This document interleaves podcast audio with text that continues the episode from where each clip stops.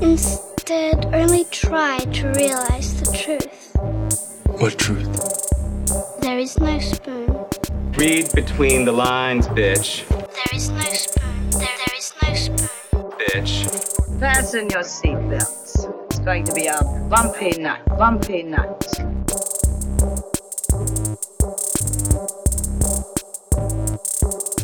Saludos amigas y amigos, yo soy Mario Alegre Femenías Y yo soy Rosa Colón. y esto es Desmenuzando. Yes. En el episodio de hoy vamos a estar discutiendo Birds of Prey and the Fantabulous Emancipation of...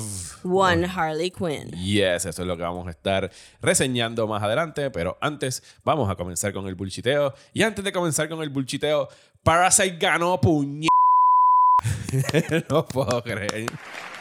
And the Oscar goes to Parasite.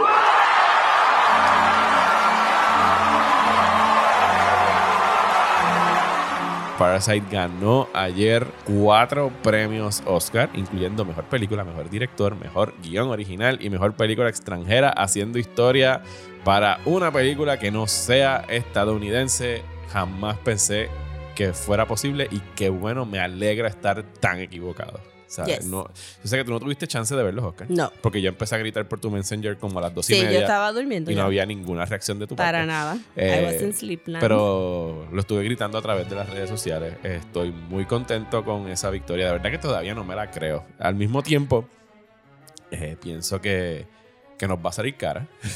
Sí, yo estoy media cínica de como que, you know, los Oscars ni se merecen Parasite, ni creo que, que esto establezca como que un wide change Sí. en el formato de los Oscars. En realidad, necesi- o sea, eh, la academia necesitaba más de Parasite que Parasite de la academia. ¿sabes? Sí. Parasite ya se había consagrado entre Cannes, entre todos los premios de la crítica, entre los festivales, en todas las listas que ha estado en el mundo. Era como que si ustedes no se montan en este trencito, los que van a quedar en ridículo van a ser ustedes versus todo el, el mundo del cine.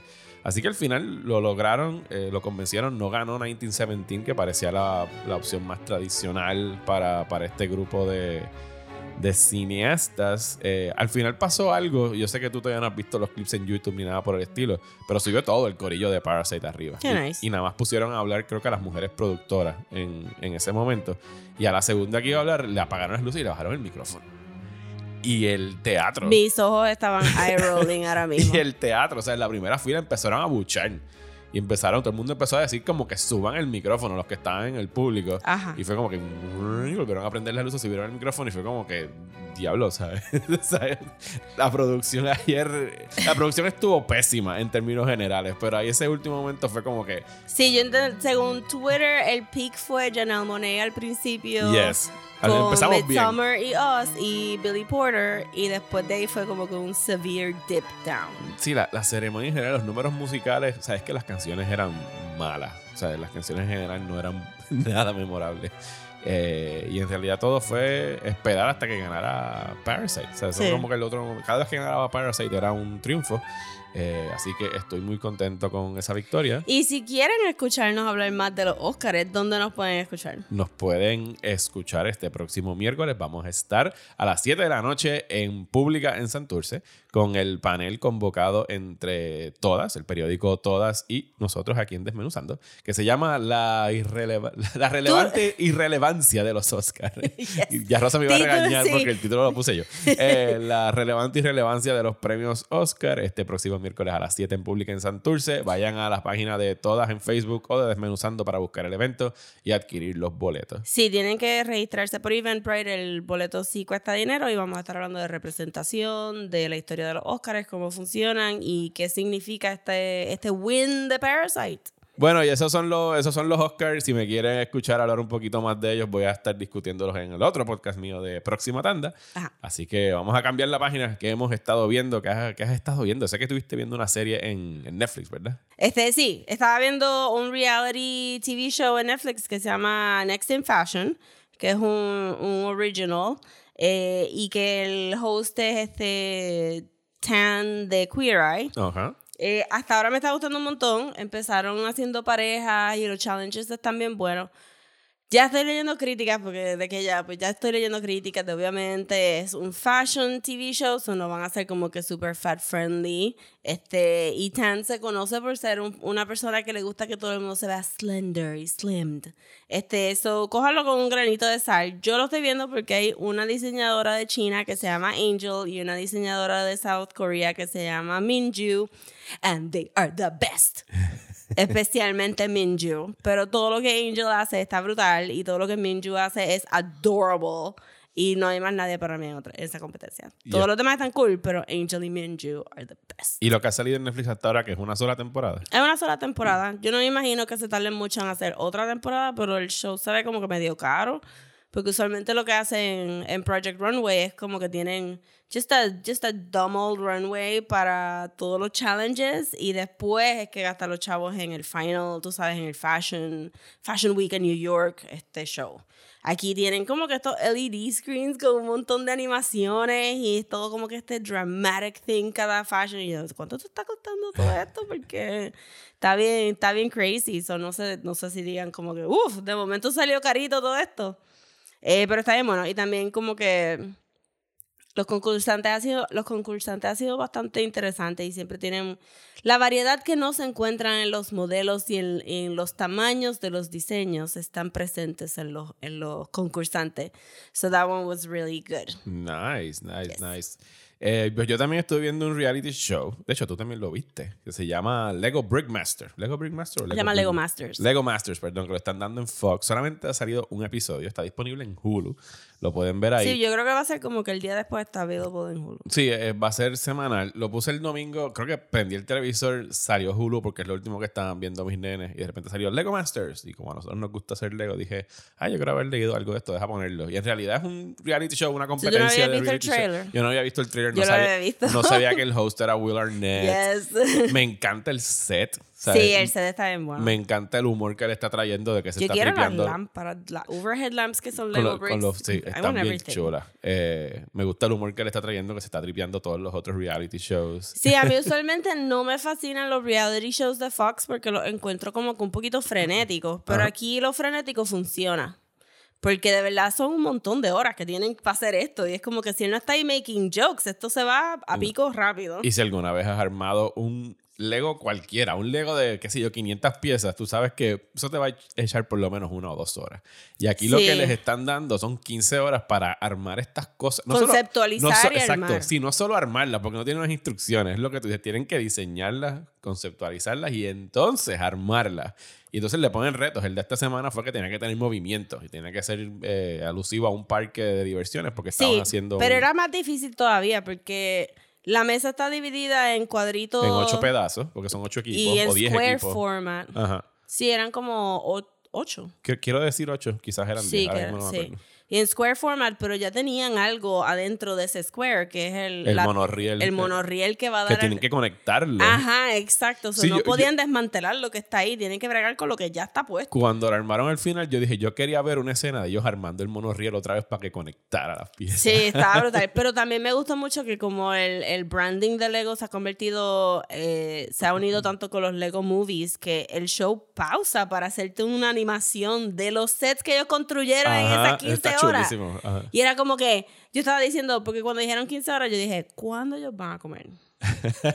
porque ese es mi primer como que evolutionary instinct de como que, when do you get the break? Yo imagino que les dan una pausa a las cuatro horas Yo imagino también, pero y otra pausa a las cuatro horas por todo ahí. ese, todo ese, porque también te enseñan todo el set funcionando con backdrop en 3D, con green screen. Yo me imagino que ellos todos están comiendo lo que todo el film per- Ah, no, no, solo filmaron de seguro hace meses y todo eso fue meses, semanas de Sí, postproducción. sí, sí, este Ajá. show es viejísimo, Ajá. pero que, que ahí es donde ellos pueden dormir y coger un break y eso, porque claro. están como que filmando todas estas cosas antes de que antes de que se vayan a destruir o qué sé yo, espero que reciclen las piezas. Quedaron bien chulos. El, Estoy pensando, ¿cómo they recycled? el, el set del Ferris wheel estuvo chulísimo. Sí. Y el set del, del árbol que no funcionó. El Lumberjack El Lumberjack. Town. Ah, diablo, mano, que backtrip cuando Sí, esa cosa no subía. pero entonces era como que cuando ellos lo empezaron a mover en la mesa y dijeron, no, porque es frágil. Y yo, pero why se- did you build it fragile? Pero que se escucha algo cuando yo, Sí, yo después pensando, cuando ellos están transportando eso, y estamos, si no han visto el show, no tienen idea de lo que estamos hablando, pero es un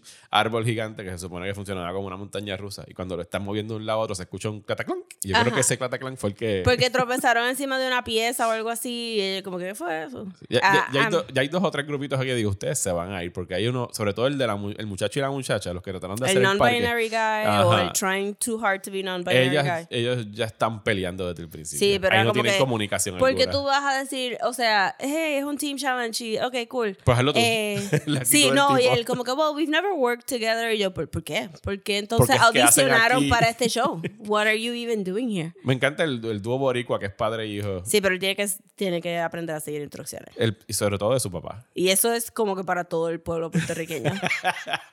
tiene que aprender a seguir instrucciones. Que tiene un roce con el papá que le dice, loco, el juez nos acaba de- el jurado nos Sí. acaba de decir que la montaña rusa tiene que funcionar. Ya no importa. Es como que, no, por, boricua, piensa.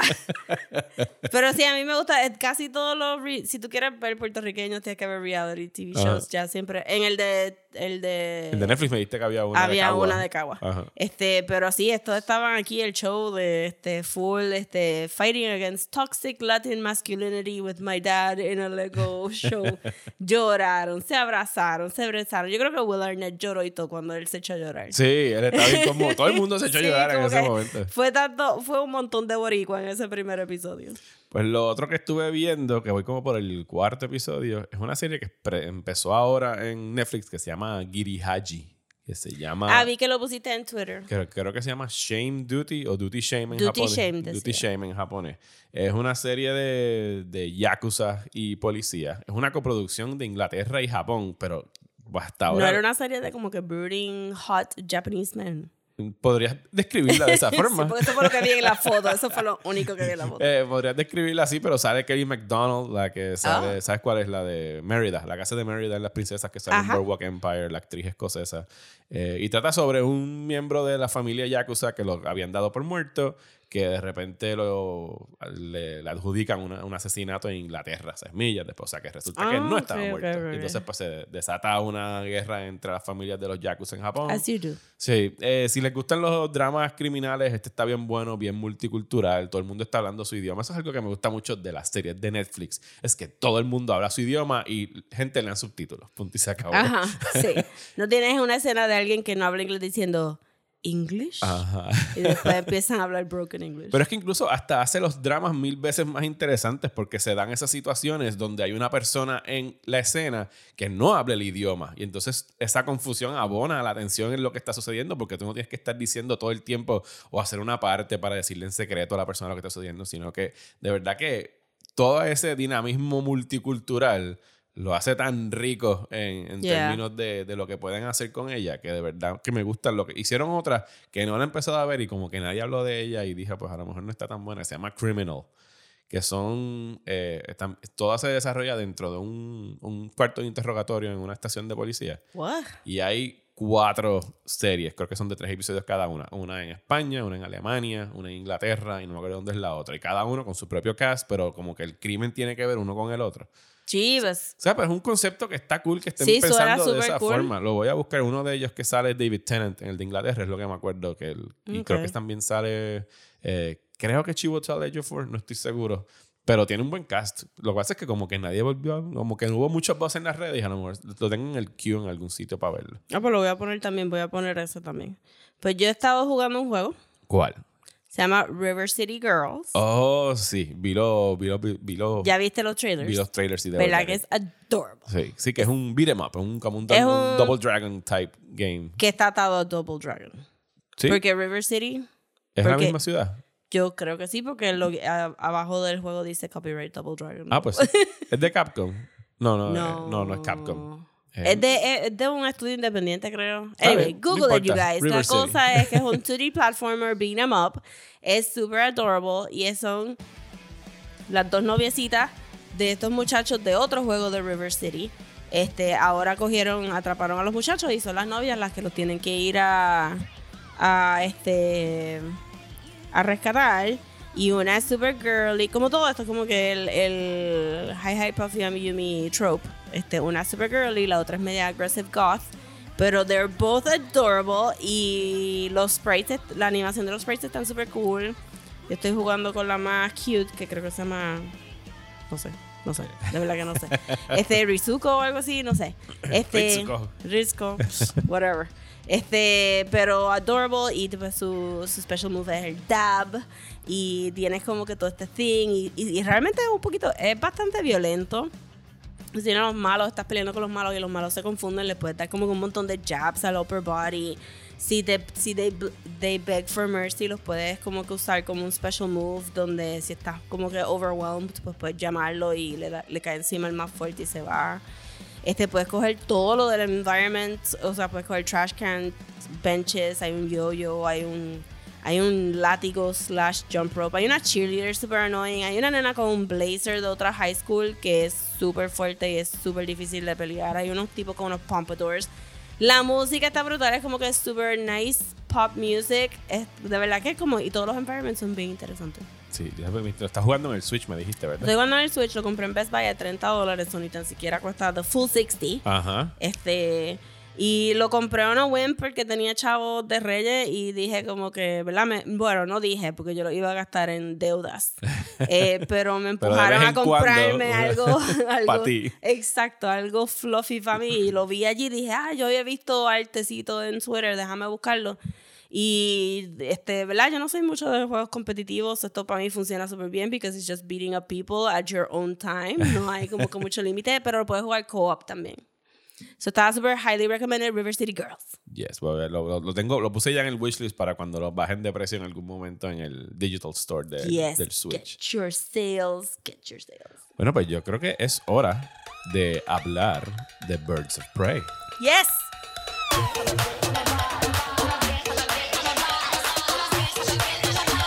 I'm a bitch and a boss, I'ma shine like glass. I'm a bitch, I'm a boss. I'm a bitch and a boss, I'ma shine like glass. I'm a bitch, Ok, so impresiones generales. Me encantó. This is the best movie ever. It's perfection. I love it. I love it. I love it. Era todo lo que yo esperaba y más. Y hasta aquí concluye este episodio de Desmenuzando. eh, no, eh, Rosa ya la ha visto dos veces. Yes. Y full disclosure, esta es la segunda vez que grabamos este episodio. Porque la otra vez estábamos demasiado enfermos. Porque la semana pasada, cuando hicimos el back-to-back del el episodio de Harley Quinn y Birds of Prey, de verdad que estábamos tan congestionados. Sí. que era un desastre hasta, la, hasta para edición. O sea, yo sé que yo dije que no iba a editar los, los mocos y todo eso, Sí, pero, pero ya era too much. too sick Muchos to estornudos, muchas tos. function. Así que eh, Rosa tuvo el chance de volverla a ver este fin de semana la- Yes. y la fue a ver en IMAX. La fui a ver en IMAX y se ve brutal. No está en 3D, which I appreciated a lot. Aunque estoy tentada a verla en 4DX, solamente for the lols. Eh, fui con mis panas. Eh, a todas les gustó. No les dije nada de la película fuera de los trailers y algunas ni habían visto los trailers y todas reaccionaron exactamente igual como yo reaccioné con Mario en la premiere. Y, y salimos todas encantadas, de verdad. Como que, de verdad que this is the best movie ever.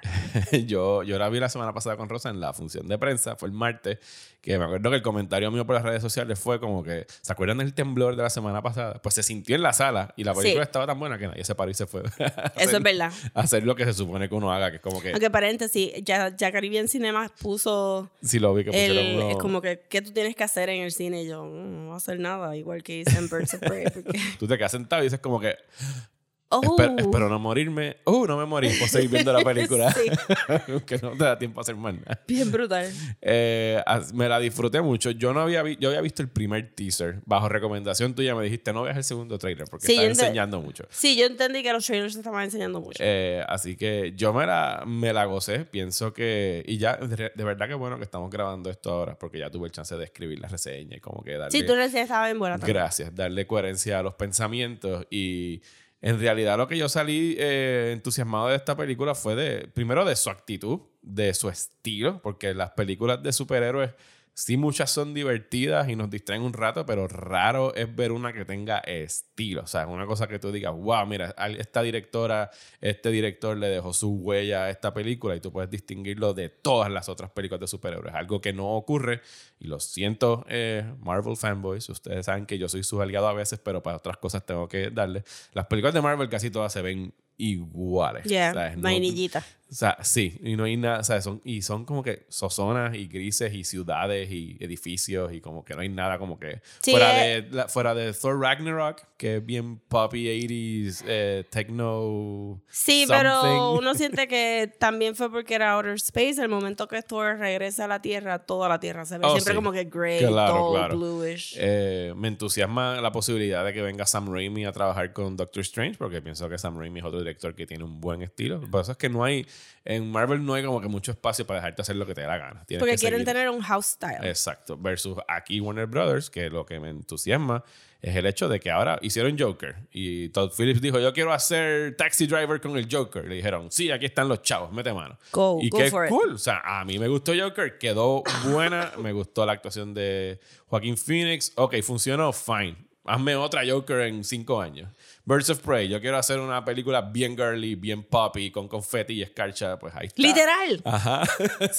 y, y quedó buena, es divertida y de verdad que me encantaría ver otra con este mismo grupo, tanto delante de las cámaras como detrás de ella. De verdad que sí. Yo estoy pompeada para que hopefully podamos ver un, un Birds of Prey. eh, no sequel, porque no tendría Harley Quinn, No, I no. guess. Este sería más como que un spin-off de Birds of Prey. Y me gustó mucho la idea de que, porque tampoco lo había pensado de esta manera, pero Margot Robbie pudo haber, porque Margot Robbie produjo la película también. Sí, eso es una parte. De, de hecho, no la estaríamos viendo si no fuera por el push de ella a producir. Yeah, bien brutal. Que, que ella buscó hacer un espacio para ella, pero que también trajo a otras personas en ese espacio, porque ella pudo haber hecho una película de Harley Quinn sola. Sí, no tenía que buscar. a No tenía que buscar. Y dudo grandemente que Warner Brothers haya dicho, no, pero incluye a estos personajes B-listers No. que no creo. Que, que creo que probablemente ella asesor- se asesoró súper bien. De hecho, no dudes que ella, el pitch inicial haya sido. Digo, el pitch no, porque ya yo leí la entrevista y el pitch de ella era hacer un action movie con mujeres, plural. Ella Mm. no quería hacer solamente una película de Harley Quinn. Sí. So, probablemente yo me imagino que habrán dicho como que Catwoman, Poison Sí, Ivy. un team up con. Y al, al, empezar el Warner Brothers a decir no, porque esto puede estar Esto para Batman, esto es Batman. Sí, pues. y Warner Bros. como, es como que mío. No. Ajá, exacto. no hacer nada que con hayan Batman. caído en, pues vamos a hacerlo de Birds of Prey con Huntress con Black Canary. Y ella ha dicho perfecto, porque siento que Margot Robbie eh, y este, la actriz que hizo de Black Canary, que se llama Journey Smollett Ajá. Bell, eh, habló de, de lo ally que ella es. Como que aquí tienes una mujer blanca con un montón de privilegios porque tiene un, un buen roster de películas. eh, abriendo espacio y diciendo como que no, pues vamos a traer más mujeres a este espacio porque yo no lo voy a hacer sola. So, me, gusta, me gusta también que ese espíritu se carga a la película y que estaba también behind the scenes. Sí, no, eh, estoy de acuerdo. Y de la misma manera que, que digo que estaría súper cool ver otra, igual digo que si esta es la única que hicieron, Ah, full. qué bueno que, qué bueno que le hicieron, qué bueno que existía. Sí, no- no, Exacto. tienes que franchise everything Bien lo que brutal. estés haciendo. Existe, se hizo, I'm gonna buy the Blu-ray. Tiene un principio, tiene un final, no hay como que cliffhangers que te dañan la película al No, final porque nunca nada. resolvieron esto. Lo pueden continuar en cómic, lo pueden continuar en animación. Lo pueden si continuar quieren. en HBO Max como una serie spin-off And I would be gente. very happy, de verdad que sí. Así que es un paquete bien redondito, bien hecho y estoy muy complacido con lo que hicieron. Vamos Ok. entonces a hablar de la trama. ¿De qué trata Birds of Prey? Pues la trama es bastante sencilla, which I also appreciated, porque al introducir tantos personajes que la gente puede que no estén familiar with, pues Ajá. la trama está buena. Es como que Gotham siempre va a necesitar un crime lord, y en este caso el, el personaje de Black Mask por Ewan McGregor Que se toma llama eh, Sionis, es el apellido. Roman Sionis. Roman Sionis, que es Ewan McGregor en este flamboyant, extravagant. Eh, Brutal. De verdad que si quieren ver a Ewan McGregor feliz, tienen que ir a ver esta película. Sí, tú puedes. Ewan McGregor la- es la diferencia tan inmensa cuando él está feliz en un set versus cuando lo rodeas de green screen para Sí. Star Wars. Es Bien algo- brutal. O cuando está aburrido con el papel o lo que sea. Ajá. Esto es este full 90s Ewan McGregor happy. Si quieren ver a Ewan McGregor con eyeliner y una, pan- una pijama con imágenes de Ewan McGregor. Sí, y después yo me fijé, él, él usa pantalones también con su imagen. Ajá. Está todo, está a todos lados. Pues, eh, pues el Joker se desaparece, exit Joker, eh, y hay un vacío en ese, que ese yo crime thing. tratando de acordarme, el Joker, el- cuando estaba escribiendo la reseña, después me olvidé, tú la viste dos veces. ¿El Joker deja a Harley Quinn Sí. o Harley Quinn deja al Joker? La idea siendo de que... Él la tiró por la ventana, igual que en los muñequitos de Batman Animated Series. Sí, Que pudo haber, pudo haber sido metafórico, pudo haber sido como que... Y entonces Pe- ella decide como que de verdad mandarlo para el carajo con lo que hacen en Ace Chemicals. Eh, bueno, ese es su, Su su, closure. closure, ajá. Ese es su closure. Este, sí, porque la idea siendo de que como ellos se queda, como Suicide Squad se acaba en un cliffhanger donde el Joker eh, rescata a Harley del Suicide Squad. Yo ni recuerdo. Yo, no la veo desde el cine. Yo la vi otra vez porque la pusieron en HBO. no, es un SWAT team. No, tan, no, no, no tanto budget para un helicóptero. Ok. El helicóptero pasa después. Este, o sea, resumen de Suicide Squad también. Eh, el Joker trata de sacar a Harley en el medio de la película, Ah. pero después ella se él la tira por el helicóptero, ella se cae y él la abandona, pero al final, final de Suicide Squad, él explota la cárcel y se lleva a Harley. Y entonces la deja. Y aquí es donde empieza Birds Prey. Y te lo dicen porque en el supermercado, cuando ella resume su, su origen de nuevo a Cassandra Kane, Ajá. lo dice como que de- te, Que me escapa de la Que cárcel. lo resume verbalmente, sí. Ajá, ella dice, me escapa, me vuelven a poner. Y entonces me, me escapo de nuevo. Y entonces tú dices, ok, pues eso es Squad. Entonces, eh, el Joker se desaparece, exit Joker, y pues queda este vacío. Exacto, Nadie te va a queda extrañar. bien brutal.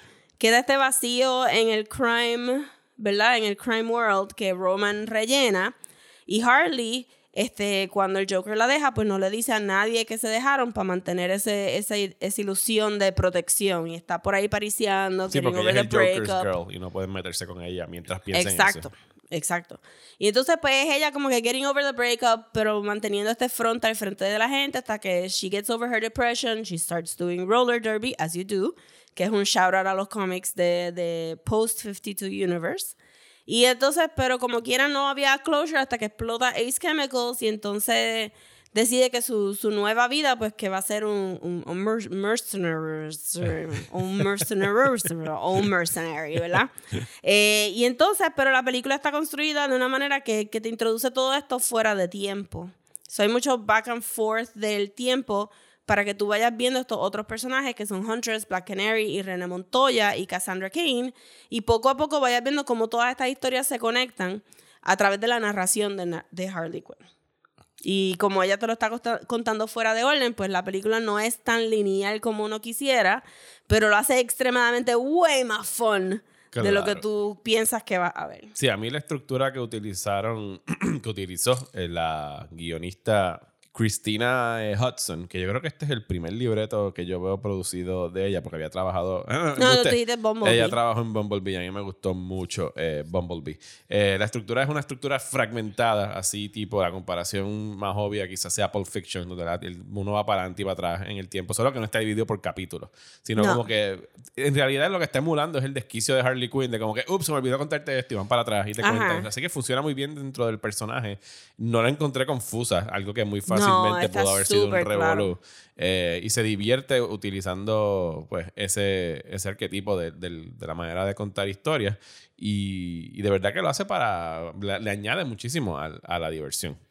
Sí, porque no, o sea, si hubiera sido point A, point B, point C, la película está buena anyway, pero esto le da como que un extra, un, un extra touch para que tú te sientas que de verdad estás hablando con Harley. No, y para que tú estés activo, porque you have to keep up with it. No, no- Exacto. no es una experiencia pasiva dentro del cine, sino que tienes que estar atando cabos a medida que ella te está eh, contando la historia. Yes. Y entonces lo que tú mencionaste de la trama sí es finita, eso lo señalé en, en Sí. la reseña. Bueno, no hemos ni dicho lo del MacGuffin. Explica tú el MacGuffin. El MacGuffin, sí. el- la trama está amarrada a un MacGuffin. Si no saben lo que es un MacGuffin, es un término que coined eh, Hitchcock hace muchos años, que es un elemento, lo que sea, que es importante para los personajes, pero no compone nada al fin y al cabo. Y aquí no compone absolutamente nada.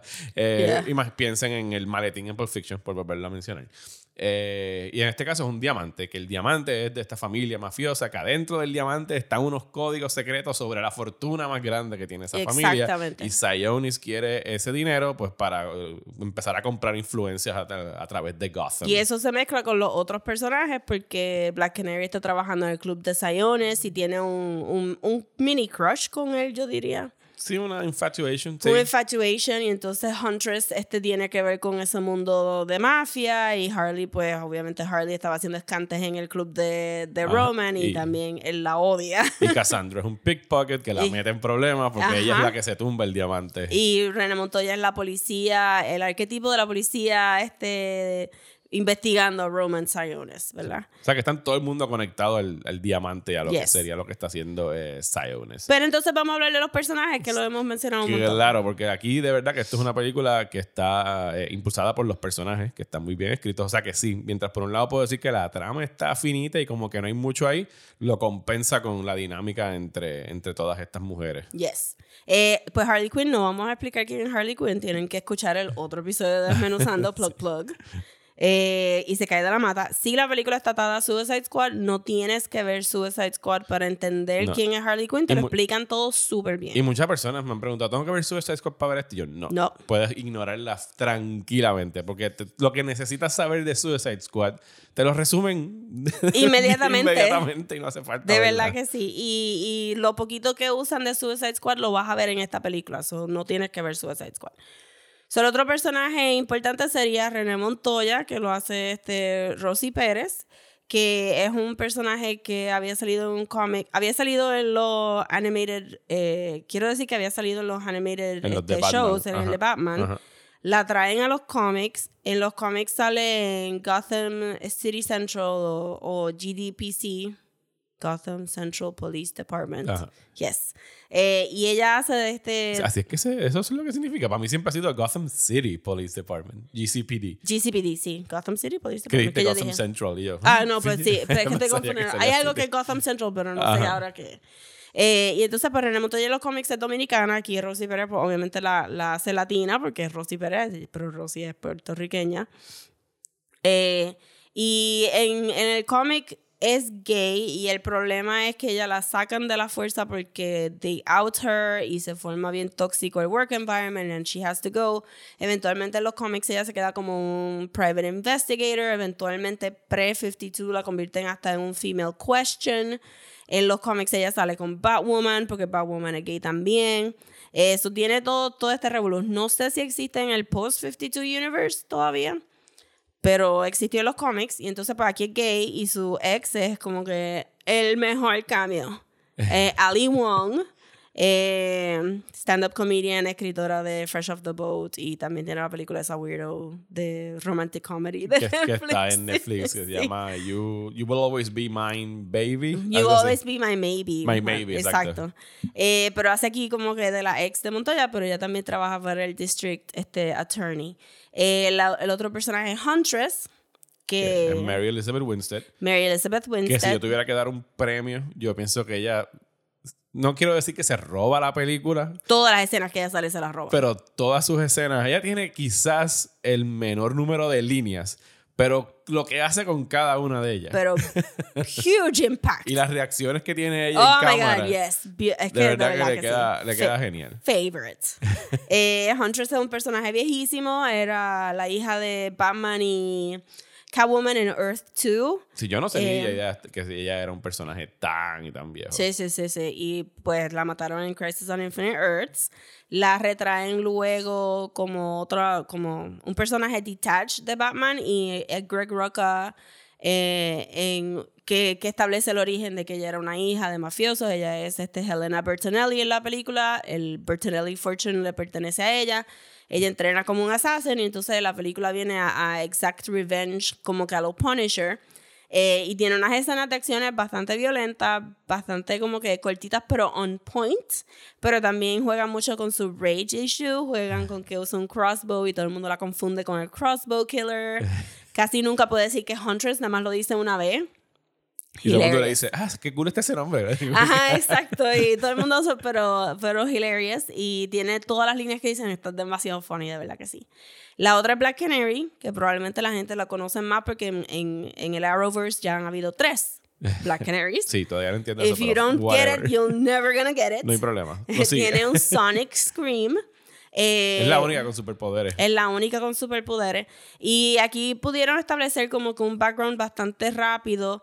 Eh, había otra Black Canary, se murió peleando contra el crimen. So, eh, nuestra Black Canary, que se llama este, Dinah, Dinah Lance, ella no ha usado su poder porque vio a su mamá morir de una manera violenta peleando con el crimen. So, se, so- se ha ido completamente recluse. Sí, se cohibe. Ajá, exacto. So, por eso es que entonces en parte, spoiler alert, el big finish de ella está al final.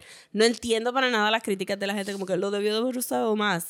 No. Ese no es el punto. No es el punto, no es parte del personaje y para que tú quieres a alguien gritando por dos horas resolviendo todos los problemas gritando, no thank you. Y ya que estamos empezando a tocar por ahí puntitos del final, vamos entonces a hacer aquí levantar la bandera de spoilers para Birds of Prey, por si acaso, porque no lo habíamos dicho antes. Así Oh, que bueno, de aquí, en a- de aquí en adelante den por sentado de que posiblemente toquemos lo, lo que ocurre en Birds of Prey en- de, por Sí. completo. So, el, el último personaje, digo, no el último, pero la última muchacha personaje, Cassandra Kane, Ajá. era la Silent Batgirl en los cómics. Es el, todos los Asian tropes juntos. Y aquí la, la, la dejan hablar. Y la hacen este adorable, adorable pickpocket con el pucherito más cute del universo. Es una teenager. Es una teenager, sí. No sé si la actriz es una teenager, quiero decir que sí. Yo creo que sí, o por lo menos se ve bien chamaquita. Y la ponen súper tomboyish y la ponen súper cool. Me gustó un montón Cassandra Kane también. Eh, Black Mask había salido en los cómics también, un personaje, pero es un D-lister. Sí, no, yo nunca había escuchado de él hasta que vinieron a anunciarlo para esta película. Y dije, ¿quién carajo es Black Mask? Sí, porque una amiga me dijo, ay, yo pensaba que lo habían hecho para la, para la película. Y yo, no, he's just not very famous. Es alguien desechable, como vimos en la película. Yes. bien desechable. Bien desechable. Y pues Victor Sass, que ha salido en los juegos de video de Batman, ha salido en Gotham. ¿Esta tú dirías que es la, eh, el mejor portrayal de Victor Sass? Es el más carismático. Lo, I mean, no, bueno, el de Gotham estaba cool Porque también. él usualmente me imagino que lo pintan nada más que como que este es killer y ya. O sea, Sí, es como que, oh, you cut yourself every time you kill a person. Great. Pero aquí este actor le dio como que un poquito más. El de Gotham, pues obviamente teniendo varios seasons para Ajá, establecer pa- el personaje, claro. pues obviamente hizo un mejor trabajo. Pero aquí había, me gustó también que Victor pues se conoce por tener el pelo calvito y pues aquí le blicharon el pelo al actor para que se viera como que Sí, vis- él- visually lo- bald. aquí él interpreta a Chris Messina y vale señalar que tanto él como Ivan McGregor decidieron por cuenta propia eh, interpretarlos como si hubiese una atracción entre ellos. O sea, hay un homoeroticism Sí, going on. esa es la palabra for it. Sí, pues, este, ¿te recuerdas cuando yo en el cine reaccioné como que, this is so gay? Ajá. Pues todas mis amigas estaban igual, this is so gay. Este, eso sí hay un poquito, yo no diría, yo no lle- llegaría a decir que es queerbaiting porque no nos dijeron antemano que eran unos Ajá. personajes que podían ser gay. Pero hay una química entre ellos dos porque, I mean, es Ewan McGregor. Ajá. Es que tienen, si, no la- si ya lo vieron, entienden exactamente porque estamos hablando Ajá, de Ewan exacto. McGregor. Como que si el actor que hace de Sass no llegó al set y dijo, I really want to flirt con Ewan McGregor. pues entonces no es un ser humano. He's not a functioning human being. Porque ese hombre atrae a todo el mundo. Eh, pero sí, este, hay, hay como que un nebuleíto ahí. Este, Y no. como que, y no, no, no solo es nebuloso, sino como que es bien protector, bien protective de, de, Sí. de. Sí, sí, sí, sí. También tiene como que se, se impacienta mucho con los viajes de Siones, este, de, de cuando le está introduciendo todas las máscaras a Black Ajá. Canary, él está ahí como que, "Dios santo, stop it, just stop it. Eh, pero todo, eh, de verdad, si, si dijimos que, que Huntress Mary Elizabeth Winstead se lleva todas las líneas a otro nivel, Ewan McGregor, de verdad, la comedia de Ewan McGregor está on point con todas las cosas de Siones, de get that sage, your, your sage out of my house, you're stinking of my house, these are my things, she's my things, y todas estas cosas. Y cuando tiene ese quebranto que se pone a llorar. Por Oh la my God, cuando se traición- echa a llorar. por la traición. Todo el mundo en el cine como que "Pff, esto está brutal. Eh, no, de verdad, Ivan McGregor se la comió bien brutal. Este, sin quitarle obviamente a Margot Robbie que carga la película, pero Sí, espectacularmente. no, no vamos a hablar de Margot Robbie, vamos a hablar de Margot Robbie. Eh, Margot Robbie, eh, para mí es una estrella desde que salió en Wolf of Wall Street. O sea, esa- y, y- y como lo expresé en la, en la reseña, Hollywood está lleno de muchachas y muchachos bonitos y bonitas. No, hace falta ni, una más ni, uno menos. Simple sencillamente es que de verdad que los que tienen el talento son aquellas personas que para mí tú puedes llegar a una escena y encender la pantalla con actitud y con talento. Y en el caso de ella eh, es ir más allá porque ella también es productora. Ella está impulsando estos proyectos y está impulsando esta película. Pero la actitud de ella para, parece que nació para ser Harley Quinn en el cine. Mano, yo te tengo que admitir que cuando la anunciaron para Harley dije, no. La, cuando lo anunciaron en Paso de Sí, Squad, pasó de ajá. Squad. Yo, no, porque es muy linda, es muy larga. No sé. Para mí, tú sabes que yo siento que ella es como que inmensa. Para mí es una Sí, amazona. y, de ya buscamos y de 5 o 6. Pero para mí se ve súper alta. Yo creo Y- que tiene las piernas muy largas. Debe ser lo que le da el, el look que Sí, parece. pero Y como, está en, y como está en millas shorts. de piernas. Y como está en shorts, pues Sí. la hace ver más larga. Pero de todas las cosas, cuando acabé de ver Suicide Squad, yo dije, no, she got it. Ajá. She got it. La única cosa que me gustó de Suicide Squad fue ella y un poquito Captain Boomerang. Y ¿Tú crees que esa casualidad que en películas como Suicide Squad y Batman vs. Superman, las únicas dos, eh, dos- los únicos, no quiero decir cosas, los únicos dos elementos memorables han sido las mujeres, los personajes mujeres de esas I mean, películas? sí, pero yo tuve lo opuesto a de Gal Gadot. Fue como que, Jesus Christ. She is as beautiful as Wonder Woman ella, should be. ella sí mide 6'5". Sí, esa también es No como que, 6'5". Dios mío, se va a bajar del carro, por ahí viene una pierna. este, pero no, Margot Robbie, de todas las cosas en Suicide Squad, con todos los obstáculos que ella tenía en su contra, and she got it. Todas las escenas de Suicide Squad que Harley era llorar, diablo, yo estaba bien mal. Bueno, y ahí eh, Amanda Waller es lo otro. Ah, memorable bueno, sí, Amanda. Waller, pero eso era un given, es como cuando lo dijeron yo, "Pff, of course. Viola Davis. Ah, Que, ella- que me dijiste que regresa para Sí. Regresa ella, Captain Boomerang y Harley regresan. Yes. Trataron de conseguir a Will Smith, pero no pudieron por scheduling. Will Smith también actuó bien. He's fine. Sí, pero es- realmente es. Harley, para mí Harley se la llevó. Y en esta película, todas las caras que Margot Robbie usa para enseñar el vulnerability, para aumentar la comedia, cuando, cuando Huntress por fin cuenta su, su revenge story y Harley está atrás haciendo brava, brava. Y yo, mira esta cabrona, es que está tan brutal. Todo, eh, Margot Robbie parece un animation. Ajá. Mi reacción favorita en toda la película, hay dos, hay dos momentos con ella que a mí me, me mataron y la quiero volver a ver. Una es cuando está en la... No, no hemos hablado de las escenas de acción, vamos a llegar ahí. De hecho, no Sí. hemos hablado de la directora Cassillan, vamos Yes. por ahí. Eh, la secuencia de acción en el, en el cuartel donde está en el evidence room, que ya de repente llega a esta mesa donde hay una sierra eléctrica, una espada y un bate. Sí. Y esta, este momento de, ah, ¿cuál es la mejor? Esta indecisión de cuál Sí. es más cool, porque no tengo tres brazos para usarlas todas. Sí. Y de las únicas veces, y esto nos va a dar un segue para otra cosa que queremos tocar, donde Harley rompe de verdad la cuarta pared. Yo creo que es una de dos, si mal no recuerdo, que es cuando está teniendo esta discusión con Cassandra y Cassandra no la entiende. Ella mira la pantalla como que esta chamaquita me está sacando del monstruo. Sí. Eso es romper la cuarta pared. Entonces, vamos entonces a hablar de la diferencia entre narración y meta. Meta. Dios mío, ayúdame aquí. Sí, y meta commentary. Meta commentary. ¿Qué es lo que hace Deadpool? Deadpool hace meta commentary. que es romper la cuarta pared y comentar sobre el género en el que estamos eh, disfrutando de la película. O sea, Deadpool Exacto. se está tripeando los comic book movies. O sea, Deadpool le está hablando a la audiencia como si existiera en el mismo mundo donde la audiencia está. So Deadpool nos está haciendo chistes de las otras películas de X-Men, nos está haciendo chistes de los comic books como si él existiera Acá afuera. acá afuera Nos con es- nosotros. Nos está haciendo chistes incluso de James McAvoy y. Exacto. y, So, o sea, de él los actores dio- existen y todo existe. Exactamente. Eso es meta commentary. He is in on the joke.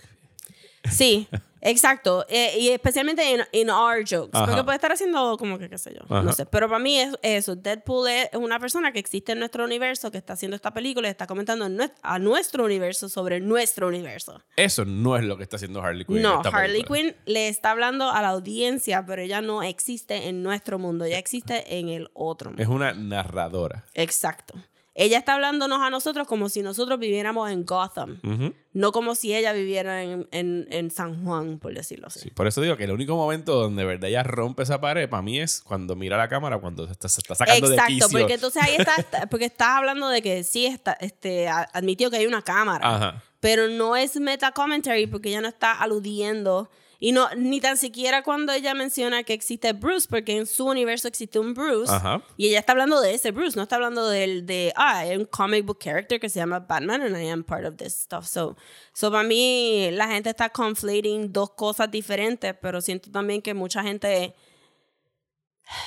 Déjame ver cómo puedo decir eso Uy, tactfully. uy, uy, uy, uy. Sí. Se, se detuvo ahí. Sí, que no mucha gente tiene el privilegio de saber analizar literatura y cine y a veces repiten lo que otras personas dicen como papagayos sin de verdad tener las herramientas para saber qué realmente es un elemento narrativo en una película versus qué es un comentario meta. Y pues pueden decir, Deadpool y Harley me hablan a mí Ajá. por ergo.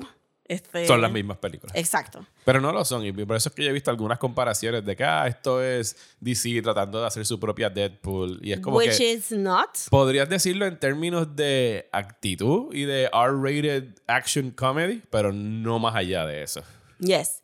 Eh, también ahora que mencionaste R-rated, porque también otra de las cosas que he visto antes de que empecemos con lo de hablar de Cathy y las escenas de acción, pero he visto mucha gente diciendo como que la película no debió de haber sido R.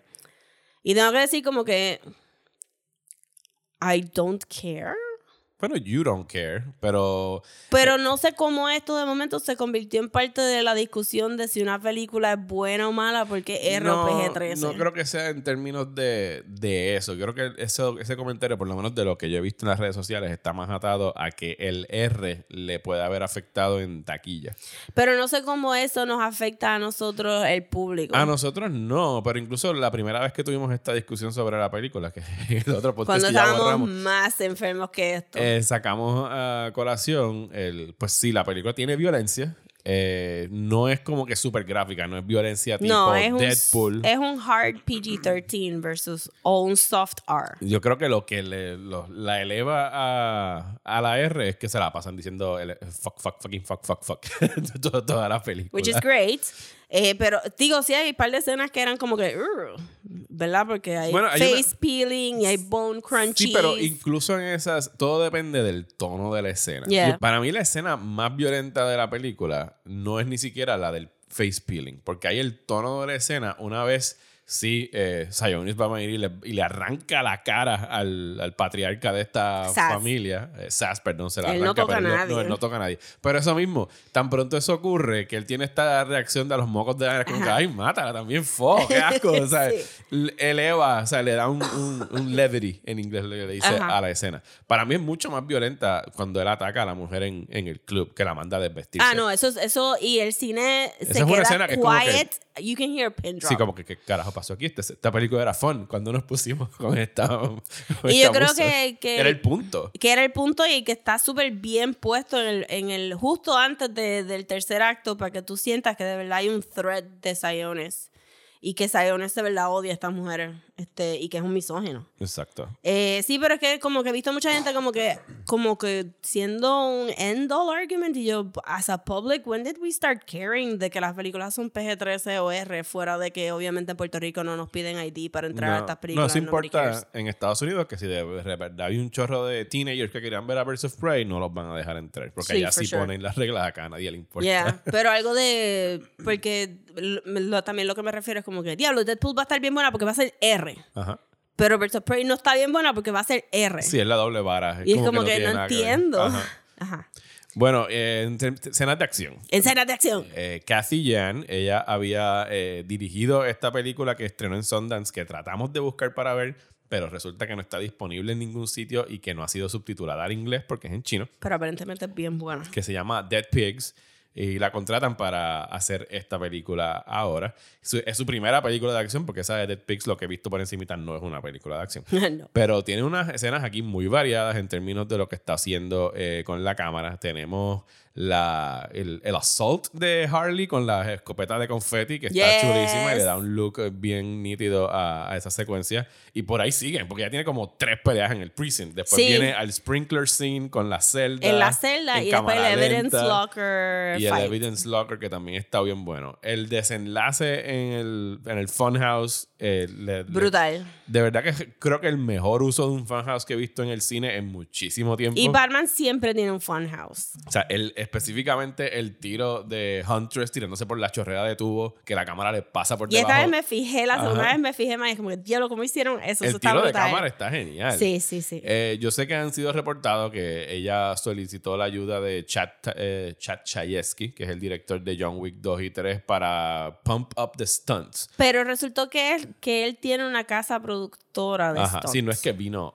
él personalmente. Ajá, exacto, porque él no tiene crédito. ajá. Pero después escuché un podcast de ella hablando y ella dijo que ella contrató la casa productora de él, pero no quiere decir que él específicamente estaba trabajando Sí, lo, lo- lo- lo pongo Es un porque- asterisco porque ya he visto muchos comentarios de como que, ah, sí, mira, qué cool que vino el de John Wick a dirigir estas escenas de acción. Es como que el director de John Wick no dirigió las escenas de acción. No, fue Cathy Yan y ella misma solicitó porque El stunt crew. el stunt crew o la casa de producción de stunts. Porque igual como los de The Matrix, que también se conocían como los wire people y Sí, tú los de- podías ellos contratar. trajeron a Yuan Wuping, que es un, maestro exacto. de China. Que tienen casitas que son eso, como que. Pero las dirigieron los Wachowski, solo que está Exacto. coreografiada por esa gente. Pero que ella fuera tan smart enough para saber, porque yo no creo que las otras películas de superhéroes están diciendo, give me the John Wick people. No, no, no lo están haciendo. Y la diferencia es eh, bastante clara, en mi opinión. Pero que Kathy Yan, porque no, obviamente, fuera de de Huntress en la primera escena que se ve Huntress, ella usa una pistola. Casi nadie usa pistola. So es hand to hand combat. o con o combates. en O combate, exacto, pero que es, es bien close body. Porque John Wick es como que estás lejos, te voy a matar. Este, No, pero John Wick le mete a las Sí, peleas mano yo no estoy poniendo a John Wick down, I love that shit. Ok, gracias. Sí, pero que digo que, que la, la pistola tiene más range que un bate, Claro, for sure. pero ella es la única que tiene esa arma que tiene range, que es Ajá, Huntress. ajá. Ajá. No, y que, que, que se ven dinámicas todas las cosas que están haciendo y, y no es similar al estilo de John Wick, es mi punto. No, no, no. no. Es simplemente que la acción y cómo usan todas sus cositas para pelear, ya sea un bate, ya sean sus pies, las botitas de sus zapatos, este, todo se ve brutal, Sí, brutal. Es, sí, es acción que está basada en stunts y en coreografía versus lo que usualmente ocurre en las películas de superhéroes, que es como que vamos a hacer todo esto en postproducción en CGI y vámonos. Sí, y que Cathy dijo también en el podcast que escuché que ella impulsó. ¿Cuál es el que- podcast para que lo Ah, perdón, sí. Es Switchblade Sisters, eh, que me gustó un montón. Es half hour. I love it. Ya lo he mencionado aquí varias veces. You guys should listen to it. Este, que ella empujó a las actrices para hacer stunts. So, casi todo, casi toda la mayoría de los stunts que vemos en pantalla son las actrices haciéndolo. Al punto de que Rosie Pérez tuvo hasta un injury porque ella tenía como que las, las rodillitas ya. Ro- Rosie Pérez es una personita mayor. Sí, tiene 50 y pico años. sí, so que tuvo también este, tuvieron que, que bregar con las rodillitas de ella porque estaban como que, no, but you should do it though. Y ella, but I'm old, y la directora, but you should do it though. Sí, porque cuando tú tienes a la actriz interpretando los stunts, puedes meter la cámara en otros sitios que no puedes hacerlo Yeah. cuando tienes un stunt double. Este, eh, por eso es que la escena cuando René Montoya está corriendo detrás de Harley está como que súper tratando de catch up. Y yo, nena, pero es que tú eres del tamaño de una de las piernas de Margot Robbie. You're never gonna catch up. Never. So que, que hasta, hasta cogieron eso en, en mente, de que no querían tampoco que, eh, que, que, que usar muchos stunt doubles, que tenían que ser ellas también, porque realmente la cámara está bien cerca a ellas peleando. And I like them. A mí me, también me gustó mucho en el Funhouse la pelea de Huntress con las lenguas. Ajá, It was a weird fun house. Sí, y, la- y las manos que usan para meterle cantazos a la Sí, gente. sí, sí, sí. Las Y de- manos gigantes de goma. Y este, y hubo, eh, ya cuando las cuando todas están peleando a la misma vez, que están jalando a Cassandra para todos lados. Para y que no pues- le pase, Para que no le pase nada, pero cada una está haciendo su propio thing. Loved it. Sí, el, y el, el switch ese del, del scrunchy, que dicen que eso nada más hubiese Yes. pasado en una película I dirigida por mujeres. Yo lo vi ya porque alguien en Twitter estaba como que, you guys, stop everything. Aquí hay un hair tie y ella se amarra el pelo. Y de verdad que, que todo el mundo ha dicho que eso es un toquecito que tú no verías si fuera un director hombre porque, ¿Por qué no? mira, tú, Digo, tú yo, no soy un- yo tengo el pelo largo, yo puedo identificarme. Sí, of course, pero- tú tienes esa perspectiva también. Yo no tengo el pelo largo, so yo también estaría como que whatever, pero tú no sabes cuánto uno dice como que hasta en Wonder Woman, que tiene la tiara por lo menos para aguantar el Ajá. pelo, pero uno está ahí como que, ay Dios mío, amárrate el pelo. Vas a pelear. Vas a pelear, amárrate el pelo. Este, ah, eh, también escuché una bobería, pero también escuché, pues uno, obviamente a las mujeres les dicen que no se hagan muchos moñitos porque los moñitos son una buena manera para jalarle el pelo y qué sé yo, pero aquí también lo tienes porque Rosie Pérez y, y Harley tienen el usual girl fight de te voy a jalar el pelo, pues yo te voy a jalar el otro pelo. Y ella le agarra uno de los moñitos a Harley que está super cute. Eh, y, y, of course, la, la escena de ella con los patines y los carros, que está brutal, Sí, esa brutal, fue mi, brutal. mi escena favorita de acción, es esa persecución en patines que empieza, que hacen el tag team en motora, que tiene que treparse, entonces poner frente del carro con los... Esas ruedas Yes. de patines estaban, olvídate, blindadas. Por lo menos al final nos enseñaron que se escocotaron todos los Ajá, patines y ok. están todos rotos. Que eso es un chiste, que dicen, ¿cuándo esta mujer se puso los patines? Yes. ¿En qué momento When se- did she have time for a shoe change? ¿Queremos hablar del box office o acabamos en un high note? Eh, podemos tocarlo un poquito, to- pero nos falta hablar un poquito de la música también, Oh, porque yes, Margot. Robbie también escogió. La música de la película está bien buena. Este, uno de mis pet peeves aside, pero realmente vi que mis amigas se disfrutaron todas las canciones, so no voy a decir nada de mi pet peeve este original, pero sí estoy un poquito cansada de algunos de los, de los choices. Eh, Barracuda. Barracuda. Este, pero el soundtrack también tiene un montón de mujeres POC, tiene un montón de new este, African American rappers y todas las canciones las cogió Margot Robbie. Este, eso que también es, es algo that she had her hand into, so también deberían de escuchar el soundtrack para que escuchen todas estas jevas nuevas este, cantando super awesome poppy club rap. Bueno, y entonces la taquilla Birds of Prey hizo este fin de semana en Estados Unidos, creo que fue 36 millones de dólares. Eh, los, los pronósticos del estudio, lo que el estudio estaba esperando ganar este fin de semana en Estados Unidos, esto es domestic para ellos, creo que lo estaban entre los 50 y 55. Así que ya empezaron a salir algunos estos artículos de Doom and Gloom, de que la película es un fracaso y va a fracasar. Eh, es el primer fin de semana de la película en taquilla. A nivel mundial hizo 86 millones. El budget de ella lo tienen por ahí estimado en 87. Y más o menos el cálculo que hacen aquí por encimita cuando tú quieres sacar si una película va a ser, sea, va a tener un, return of investment para el estudio o no. Tú coges el presupuesto de la película, que son 87 millones, lo multiplicas por dos, que es lo que estás considerando que gastaron en, en publicidad. O sea, que estamos hablando ya de 172 millones, si mi matemática está correcta. Oh my gosh. No. That was a lot of math. 174 millones, perdón. Eh, y es el primer fin de semana, ya tiene 80 y pico. O sea, ¿va a llegar a ese número? I don't know. Pero febrero está bastante libre de competencia. Y esto es una película que para mí va a, ser, va a funcionar bastante el word of mouth.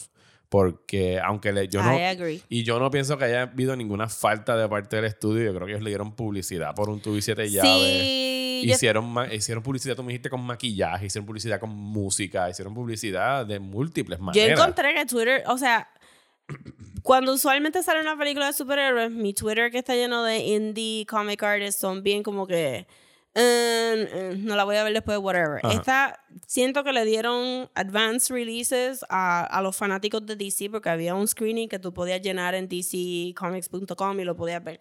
Siento que invitaron a un montón de gente. Cogieron a esta artista que es súper excelente, Jen Bartel, que hizo los Puma para Captain Marvel y ella hizo unos Puma para Birds of Prey. Este, invitaron a los comic creators a ver la película.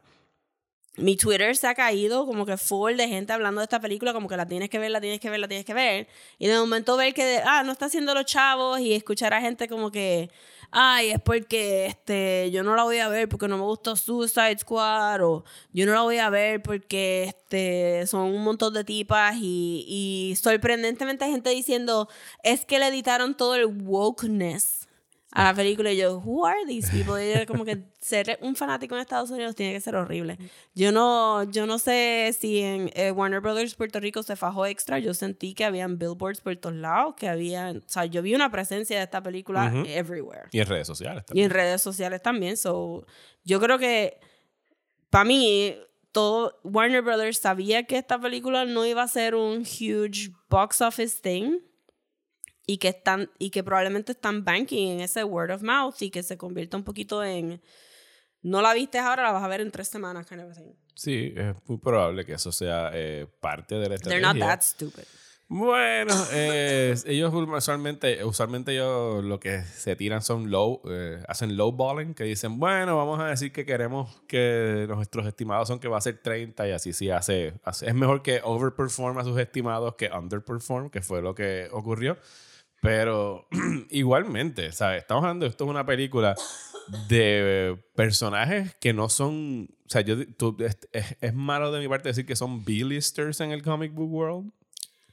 I mean, son populares, pero no son Wonder Woman populares. Exacto. No son, no son el Trinity. No son Spider-Man, no son Batman, no son Superman. no son- Spider-Man no es. Yo Sí. sé, pero estoy hablando de A-listers. El A-list, los A-listers de DC es el Holy Trinity. Ajá. Es Superman, Batman y Wonder Woman. Y cualquier cosa que se salga de eso, para Warner Brothers es como que, if it makes money, then it makes money. Porque ellos no saben nada que no sea Batman. Y no vayan tan lejos. Las películas de, de Superman que hicieron, they underperformed para lo que quería hacer el estudio. O sea, Man of Steel no, no, llegó- no, las expectativas que ellos tenían financieras. No estoy hablando de la, de la calidad de la película. Wonder Woman yo creo que fue de las primeras que excedió su, su Y le dieron también un montón de push. Sí, Y Batman es su Golden Goose. No Sí, importa cuántas Batman veces no hagan importa, Batman. whatever, no importa. fall for it. Ajá.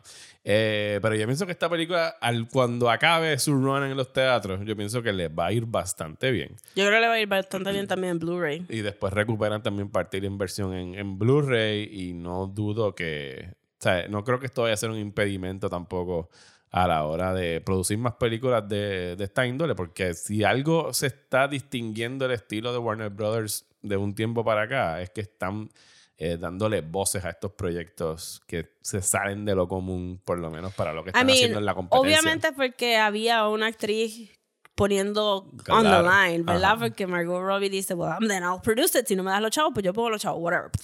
Este, y Warner Brothers también prega así un poquito, como que, pues, bien, si tú vas a poner los chavos, pues... Digo, no, la película no, está, no fue financiada por Margot No, Robbie, pero es la digo- casa productora. exacto, estaban exacto. Y, y si Margot Robbie decide como que tener un tantrum y hacer otra de Birds of Prey, she'll, she'll probably get it. Porque Warner Brothers va a decir, whatever, es un minimal investment para nosotros y está... eh, ¿Sabes? Como que las críticas han estado bien. Las críticas fueron buenas. Fueron Ajá, más favorables exacto. de lo que yo pensaba que iban a hacer. Creo que el, el Rotten Tomatoes score, lo último que vi, estaba en los eh, upper 80s por ahí. Ya, ya, ya. Y empezó en los lower 90s. O sea que se mantuvo súper bien. Bien brutal. So, yo diría como que no háganle caso al box office number because really, why are you even? You're not making any money off this movie, so Ajá. whatever. Who cares? Who cares? Este, vayan a verla porque es super fun. Y si no hacen otra, pues at least we had this one. Y, y no necesita otra. O sea, está construida de tal manera que se puede acabar donde acabó y that's it. Y that's it. Y, pueda, y, y si abre paso a otros D-list este, characters para que tengan sus películas de esta manera, donde tú tienes diferentes teams juntos y este en el makes it work y tienes la visión de este director o directora o directores que funcione súper bien con el estilo, pues mira, mejor todavía. Let's have more Jokers y Birds of Prey y Wonder Woman 84 versus este y maybe la de Batman queda bien. I don't know about the Batman. La voy a ver, pero, Claro, la vas a pero ver. se va a ver como una película de Batman. Este, Maybe. well, I don't know. I think so. Sí, que van a hacer? No van Sí, a- no, o sea, no, o sea, lo que van a hacer en Gotham no va a ser Exacto. como que este Miren, super el Gotham, play. Birds of, el Gotham Birds of Prey tiene un Chinatown, tiene un black part of town, entre Sí, comillas. eso no lo mencionamos, que en realidad en esta película estamos viendo otro ángulo de Gotham que creo que nunca hemos visto Es en el Sony. cine. Sí, la filmaron en Los Ángeles. La firmaron en Los Ángeles. o sea que sí estamos, Chicago estamos o viendo como whatever. que Chinatown, estamos viendo la parte donde está el muelle, donde está el funhouse. ¿sabes? Eh, no es la parte donde está el negocio ni los magnates. Ni es lo que, I mean, no sé cómo lo pueden use para la película nueva de Batman, pero I'm guessing que vamos a ver los skyscrapers y va, todo a ser azul o violeta. o bla. Y de noche. Y de noche. So, este Gotham es fun Gotham. Este, que by the way, porque lo dijimos la otra vez que grabamos, pero sí tiene esa personita homeless, este, con el dron con fuego Ajá. en primer plano, porque siempre tiene que haber alguien así en Gotham, porque sé que Carla en el cine hizo, what? Y yo, porque en Gotham tiene que haber Siempre alguien. hay. Alguien con un fueguito en un dron. Porque es una ciudad decayente. Claro, claro, pero aquí te enseñan a la Pero aquí gente a que hay- exacto, pero exacto, en Birds of Prey te enseña la gente que vive en esa parte decayente versus ver a Bruce Wayne mirar a la gente y decir look at those poor bastards, I'm gonna help them a little Ah. bit. Not a whole lot, just a little bit.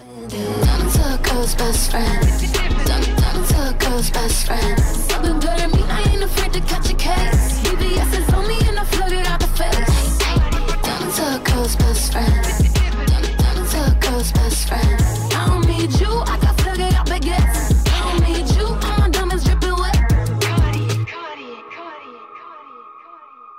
¿Estás bien cansado de los programas de política aburridos? Pues trata Radio Independencia, un podcast de política, derecho y todo lo que se nos ocurra desde el independentismo boricua, donde Andrés González y Adriana Gutiérrez discuten temas de actualidad y temas históricos con algunas de las figuras más importantes del independentismo y la izquierda puertorriqueña. Suscríbete a Radio Independencia en tu aplicación de podcast favorita y en nuestro canal de YouTube. Únete ya. Bueno, ya está aquí este episodio de Desmenuzando. Muchísimas gracias por escucharnos. De verdad que volvemos y repetimos. Vayan a ver Birds of Prey. Eh, está muy divertida, está muy buena. Yo me la disfruto un montón. Rosa, y ustedes saben que dijo es the best movie ever. Que- Loved it. Que se lleve todos los Oscars, todos los premios, todos. de- No, mano, todo. pero, eh, tú lo dices pero como no se lleven costume design. No se lo va a llevar, Rosa. se lo va a llevar alguna película de época, que es lo que siempre pasa. Not gonna happen. Digo, Suicide Squad es un Oscar winner. ¿Por qué? ¿Por qué? Eh, quiero decir. makeup. Quiero decir maquillaje. Deja buscar. Pero costume design, costume Sí, design costume design, definitivamente. Podría ser nominada, no lo dudo. Lo que pasa es que, pues, al ser un February release, pues no, no usualmente ocurre y se acuerdan de ellos me- más adelante. Black Panther ganó por costumes, ¿no? Eh, Black Panther ganó costumes, sí. Sí, puede Y que sí, puede que sí. Aquí ganó, sí, eh, Suicide, Squad, Suicide Squad ganó Best Achievement in Makeup and Hairstyling. No me acuerdo quién más estaba it. nominado ese año, pero. Sí, pero que sí, él, porque de verdad pintar a la gente de extra white es bien difícil. bueno, eh, antes de irnos, queremos invitarlos a que se den la vuelta por nuestra página en Patreon, patreon.com slash desmenuzando, donde este mes vamos a estar discutiendo dos películas queer para el mes de San Valentín. Queer man. Vamos a estar hablando de Happy Together de Wong Kar Wai, que tuvo mucha influencia en la otra película que vamos a hablar, que es Moonlight, la ganadora del Oscar, dirigida por Barry Jenkins, eh, que salió en el 2016. Eh, Moonlight está disponible en Netflix. Y Happy Together está en el Criterion Channel. El Criterion Channel ofrece 14 días de free trial. No me pagan por este blog, pero pienso que tienen una muy buena you colección de Criterion, películas. Sí, debería. Hello, Criterion, si nos estás escuchando. Así que pueden ir, coger el free trial, ver Happy Together. Si no se quieren quedar, pues lo cancelan y vieron la película que vamos a discutir. Queremos agradecer eh, esta semana. Se unieron a nuestro Patreon en el nivel de 5 dólares, que son los que incluyen los dos podcasts extra al mes. Saludos a Gustavo, muchas gracias Gustavo, y saludos a Elena Aurora. Gracias. Gracias por unirse al Patreon. De verdad que cada dólar que entra por ahí nos ayuda muchísimo a continuar haciendo el podcast. Un dólar pueden tener acceso a todos los posts que tenemos ahí y nos ayudan a continuar con el podcast. Y si dan cinco, eh, pueden tener los dos episodios extras. Todos los que están en el Patreon pueden coger todos los episodios especiales que incluyen el Hate Watch de Harry Potter. Incluye, ¿qué más hemos grabado? para el, Hicimos el, Oh, el- comentario de Solo. El commentary track de Solo. Hemos hablado, este mes, el mes pasado hablamos de Out y de Kingdom Come. Sí, pero eso está para el de los 5 dólares. Ah, sí, Ah, no, para, el, para todo el mundo. Sí, está el de. Ah, para el Hate Watch y el commentary de commentary Solo. track. Y tenemos, ya llevamos por 64 Patreons ahora mismo. Cuando lleguemos a 75, vamos a hacer otro Hate Watch que va a estar disponible para todo el mundo. Yes. Y cuando lleguemos a los 100, vamos a tener nuestro primer live show. Yeah, Así let's get to 100. Queremos que eso ocurra en el 2020. The y, con- y contamos con ustedes para hacerlo. Rosa, ¿dónde nos pueden seguir en las redes sociales? Nos pueden seguir en Instagram ah, como Desmenuzando, en Twitter y Facebook como @desmenuzandopod y nos pueden mandar un email por desmenuzando el podcast at gmail.com. Recuérdense que el miércoles vamos a estar con todas PR en pública en Santurce a las 7 de la noche para discutir la irrelevancia de los Oscars. Yes. Y los invitamos a que se den la vuelta por allá y que vayan a, a Apple Podcast y nos dejen un review. Eh, cualquier review que dejen, bueno o malo, lo vamos a leer aquí en el aire. Así que los invitamos a que hagan eso porque nos ayuda para la visibilidad del podcast. Muchísimas gracias por escucharnos. A mí me consiguen en las redes sociales como Mario Alegre en Twitter e Instagram. Y a mí me pueden conseguir como Comics en Twitter, Instagram y Facebook. Y nos escuchamos la próxima semana en Desmenuzando. Hopefully healthier.